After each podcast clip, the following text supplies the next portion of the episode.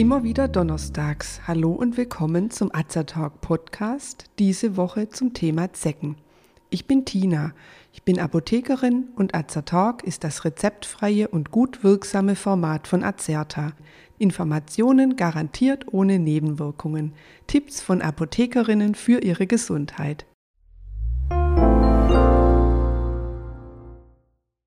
2021 könnte ein Zeckenrekordjahr werden. Warum? Bereits sehr früh in diesem Jahr konnten Zeckenforscher aktive Zecken finden. Zecken werden dann aktiv, wenn es an mehreren aufeinanderfolgenden Tagen sieben Grad warm oder wärmer ist. Seit mehreren Jahren werden Zecken immer früher im Jahr aktiv und bleiben es auch länger. Als ein Grund dafür wird der Klimawandel angesehen. Die Winter sind zu warm, die Zeckensaison beginnt früher und dauert länger.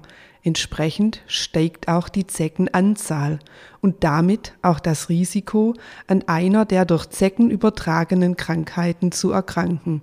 2020 sind so viele FSME-Erkrankungen gemeldet worden wie nie zuvor seit Einführung der Meldepflicht im Jahr 2001.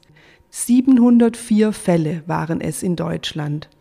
Wahrscheinlich ist, dass auch hier die Corona-Pandemie eine Rolle spielt.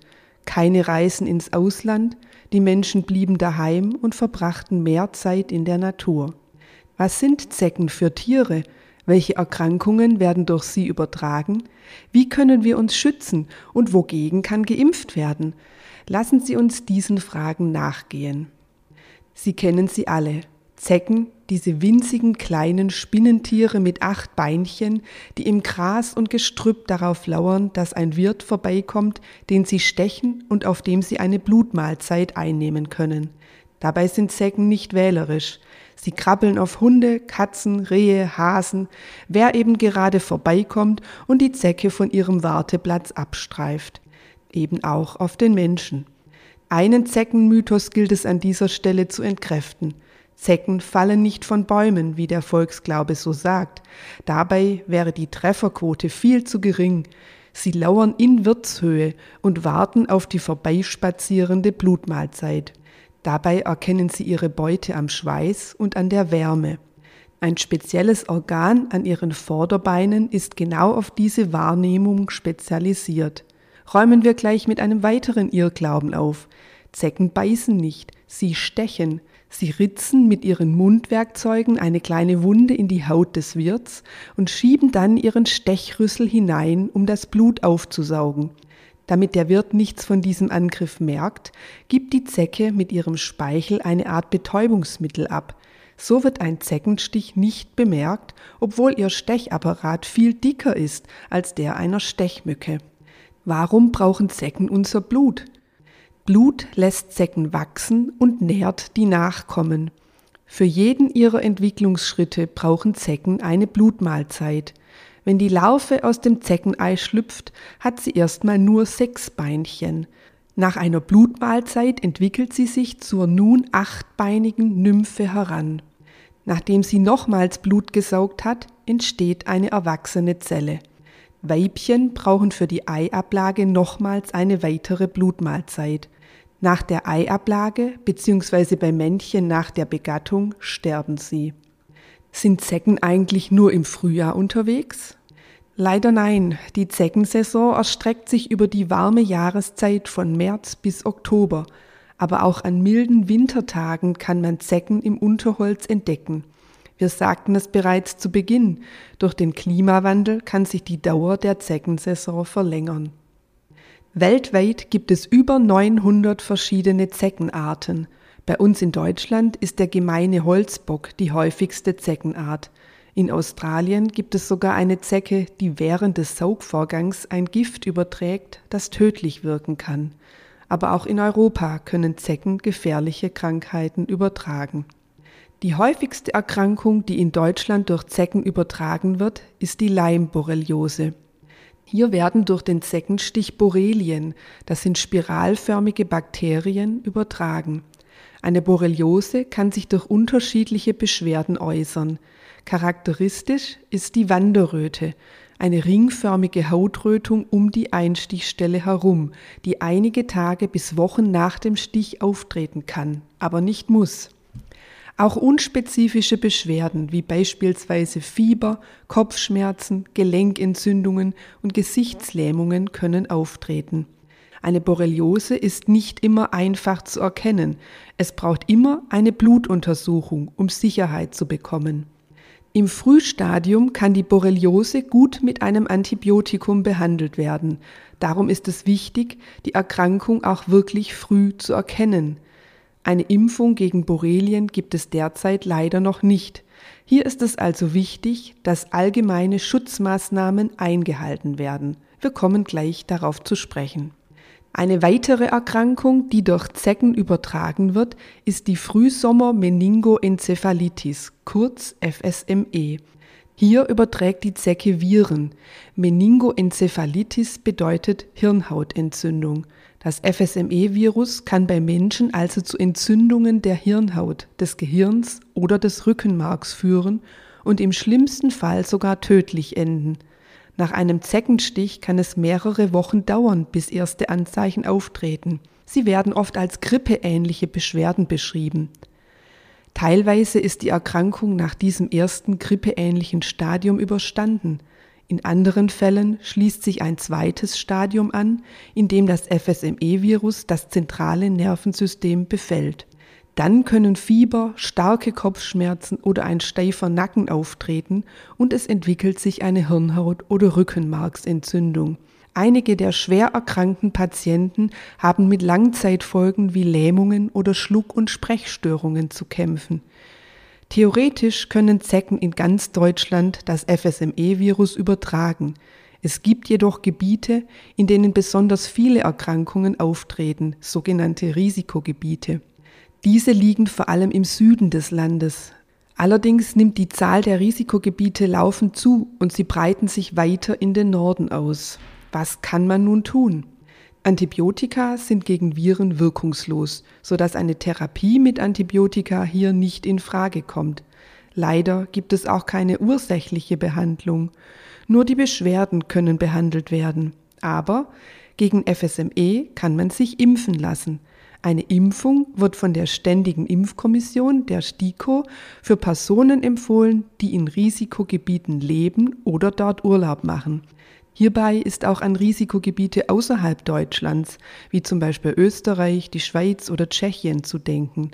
Auch Personen, die beruflich viel in Wald und Wiesen unterwegs sind, wie zum Beispiel Förstern oder Waldarbeitern, wird die FSME-Impfung empfohlen. Ab einem Alter von einem Jahr kann geimpft werden. Dabei besteht die Grundimmunisierung aus drei Teilimpfungen, die dann je nach Impfstoff alle drei bis fünf Jahre aufgefrischt werden müssen. Eine Angst vor Zecken sollte uns aber nicht den Waldspaziergang vermiesen. Nicht alle Zecken übertragen Krankheitserreger in sich, und es gibt einige gute und einfache Maßnahmen, mit denen man sich schützen kann.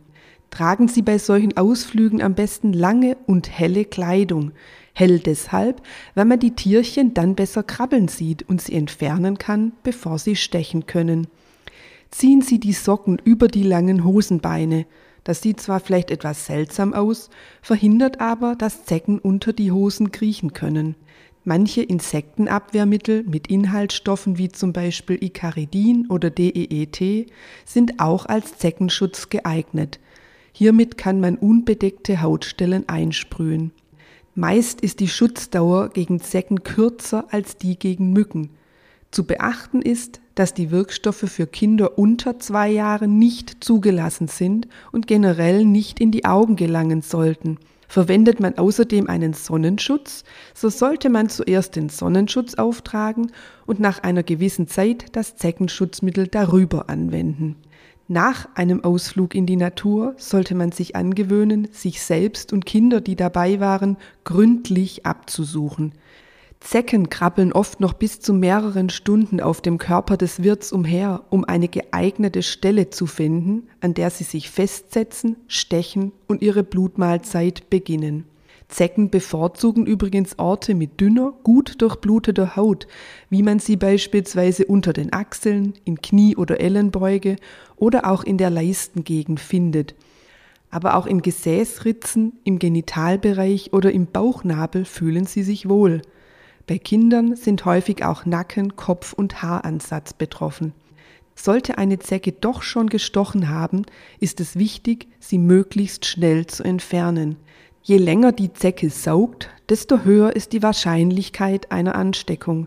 Das bringt uns zu einem weiteren wichtigen Punkt, der richtigen Entfernung von Zecken. Es kursieren kuriose Mythen, wie man Zecken am besten entfernt vom Drehen mit oder gegen den Uhrzeigersinn über das Abbrennen mit einem Feuerzeug bis hin zum Beträufeln mit Flüssigkleber, Benzin oder bestimmten Ölen. Vergessen Sie bitte all diese Methoden schnell wieder. Eine Zecke hat kein Gewinde wie etwa eine Schraube und muss deshalb nicht gedreht werden und schon gar nicht in eine bestimmte Richtung. Man fasst sie mit einer spitzen Pinzette einer speziellen Zeckenkarte oder einem Zeckenlasso nah an der Haut der befallenen Person an und zieht sie vorsichtig senkrecht raus. Leichtes Hin- und Herdrehen kann den Vorgang erleichtern. Dabei sollte man aber keinesfalls auf den Körper der Zecke drücken, um ein Entleeren des Zeckeninhalts in den Körper zu vermeiden. Verbleiben Teile des Stechapparats in der Haut, keine Panik, der Körper stößt die fremden Teile mit der Zeit ab.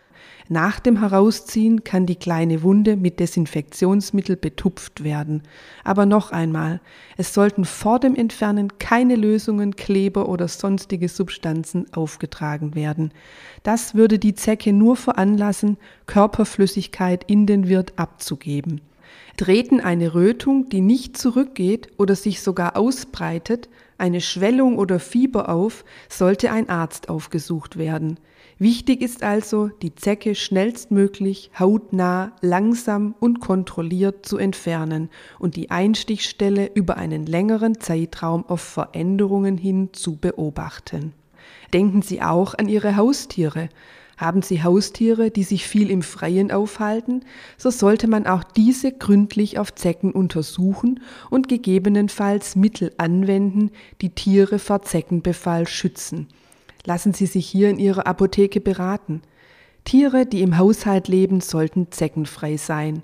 Eine Zecke, die im Fell Ihres Hundes hängt, kann auch auf den Menschen rüberkrabbeln. Vorsicht gilt auch bei Kontakt zu Wildtieren, wie beispielsweise Igeln oder Rehen. Was macht man mit der Zecke, die man aus der Haut gezogen hat? Sie sollte wirksam abgetötet werden, ohne dass der Mensch Kontakt zu eventuell vorhandenen Krankheitserregern hat. Forscher haben herausgefunden, dass Zecken eine gewisse Zeit im Wasser überleben können. Herunterspülen in der Toilette ist also keine sichere Methode, die Zecke unschädlich zu machen. Am effektivsten ist das Zerdrücken der Zecke mit einem festen Gegenstand, zum Beispiel einem Glas. Dabei ist es aber wichtig, dass die Zecke in ein Papier eingefaltet wird. In diesem können die Überreste dann sicher entsorgt werden. Wir hoffen, dass Ihnen der Beitrag gefallen hat und Sie nun Ihren nächsten Wald- und Wiesenspaziergang gut informiert und gut geschützt genießen können. Wenn Sie sich für uns oder für unsere Fortbildungsvideos interessieren, besuchen Sie uns gerne auf azerta.de oder hören Sie unseren Beitrag Wir sind Azertalk. Wir weisen darauf hin, dass dieser Podcast kein Ersatz für eine persönliche Beratung bei einem Arzt oder Apotheker darstellt, dass er keine Therapie ersetzt und lediglich der Information dient. Thematisch erhebt der Beitrag keinen Anspruch auf Vollständigkeit. Vielen Dank fürs Zuhören, empfehlen Sie uns gerne weiter und bis zum nächsten Donnerstag. Bleiben Sie gesund und informiert.